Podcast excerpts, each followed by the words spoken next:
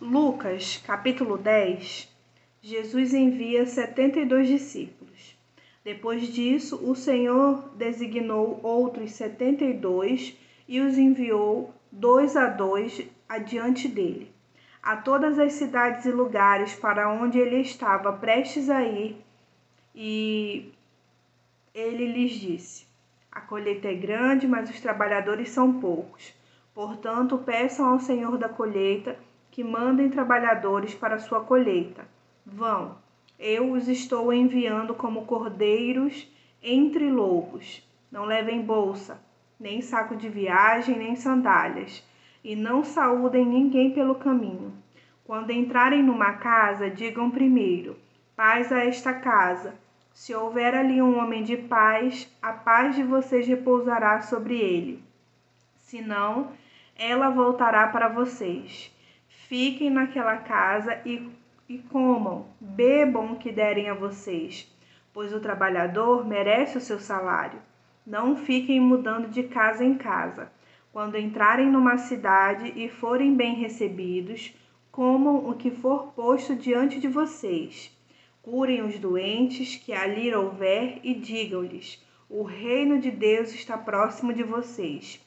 Mas quando entrarem numa cidade, e não forem bem recebidos, saiam por suas ruas e digam: Até o pó da sua cidade, que se apegou aos nossos pés, sacudimos contra vocês. Fiquem certos disto: o reino de Deus está próximo. Eu digo, naquele dia haverá mais tolerância para Sodoma do que para aquela cidade. Ai de você, Corazim! Ai de você, Betsaida!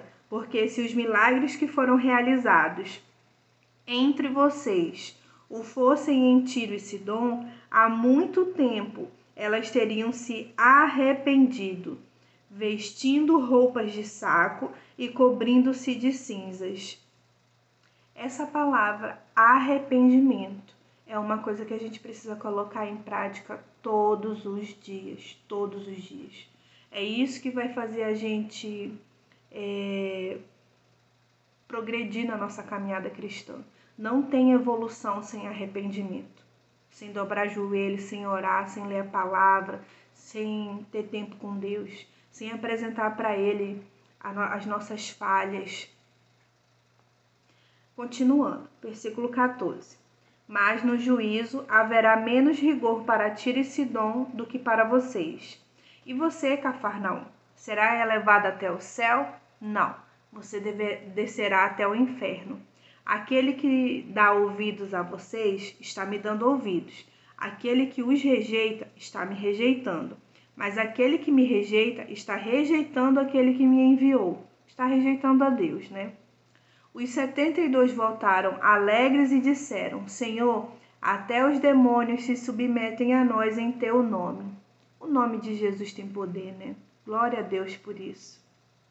Ele respondeu: Eu vi Satanás caindo do céu como relâmpago.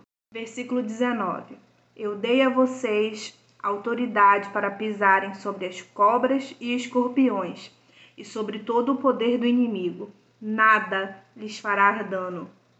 Contudo, alegrem-se, não porque os espíritos se submetem a vocês, mas porque os seus nomes estão escritos nos céus.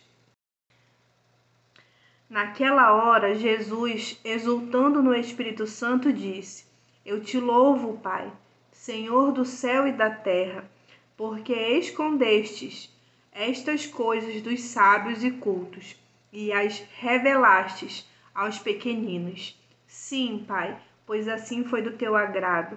Que hoje seja um dia que a gente possa louvar ao Senhor, possa agradecer a Ele pelo que Ele tem feito nas nossas vidas. Todas as coisas me foram entregues por meu Pai.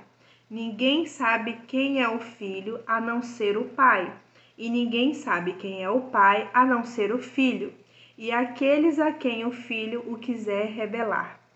Então ele se voltou para os seus discípulos e lhes disse em particular: Felizes são os olhos que veem o que vocês veem, pois eu digo que muitos profetas e reis desejavam ver o que vocês estão vendo, mas não viram, e ouvir o que vocês estão ouvindo, mas não ouviram. E aí vai relatar a parábola do bom samaritano. Certa ocasião, um perito na lei levantou-se para pôr Jesus à prova e lhe perguntou: Mestre, o que preciso fazer para herdar a vida eterna? O que está escrito na lei? respondeu Jesus. Como você a lê? Ele respondeu: Ame o Senhor, o seu Deus, de todo o seu coração, de toda a sua alma, de todas as suas forças e de todo o seu entendimento. E ame o seu próximo como a si mesmo. É, eu quero destacar esse versículo. Ele se encontra no versículo 27. Que a gente possa declarar isso sobre as nossas vidas, que nós venhamos a amar ao Senhor, o nosso Deus, de todo o nosso coração, de toda a nossa alma, de todas as nossas forças de todo o nosso entendimento e que a gente ame o nosso próximo como a si mesmo. Eu lembro do pastor da minha igreja falando para a gente amar o nosso próximo como Jesus nos ama. O amor de Jesus seja derramado sobre nós nesse dia. Continuando. Disse Jesus: Você respondeu corretamente. Faça isso e viverá. Faça isso e viverá. Faça o quê? Ame o Senhor, o seu Deus, de todo o seu coração, de toda a sua alma, de todas as suas forças, de todo o seu entendimento, e ame o seu próximo como a si mesmo. Faça isso e viverá. Mas ele, querendo justificar-se, perguntou a Jesus: Quem é o meu próximo? Em resposta, disse Jesus: Um homem descia de Jerusalém para Jericó. Quando caiu nas mãos de assaltantes, estes lhe tiraram as roupas espancaram-no e se, e se foram, deixando-o quase morto. Aconteceu estar descendo pela mesma estrada um sacerdote. Quando viu o homem, passou pelo outro lado. E assim também um levita, quando chegou ao lugar e o viu, passou pelo outro lado.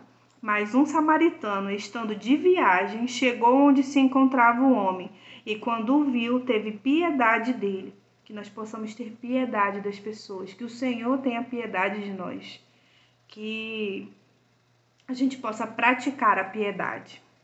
Aproximou-se, enfaixou-lhe as feridas, derramando nelas vinho e óleo. Depois colocou-o sobre o seu próprio animal, levou-o para uma hospedaria e cuidou dele. No dia seguinte, deu dois denários ao hospedeiro e lhe disse: Cuide dele quando eu voltar, pagarei todas as despesas que você tiver. Qual destes três você acha que foi o próximo do homem que caiu nas mãos dos assaltantes? Aquele que teve misericórdia dele. Que nós possamos ter misericórdia das pessoas. Que o Senhor derrame da sua misericórdia sobre as nossas vidas. Respondeu o perito. Jesus lhe disse: Vá e faça o mesmo. É, o capítulo vai continuar e vai falar na casa de Marta e de Maria. Caminhando Jesus e seus discípulos chegaram a um povoado, onde certa mulher chamada Marta o recebeu em sua casa. Maria, sua irmã, ficou sentada aos pés do Senhor, ouvindo sua palavra.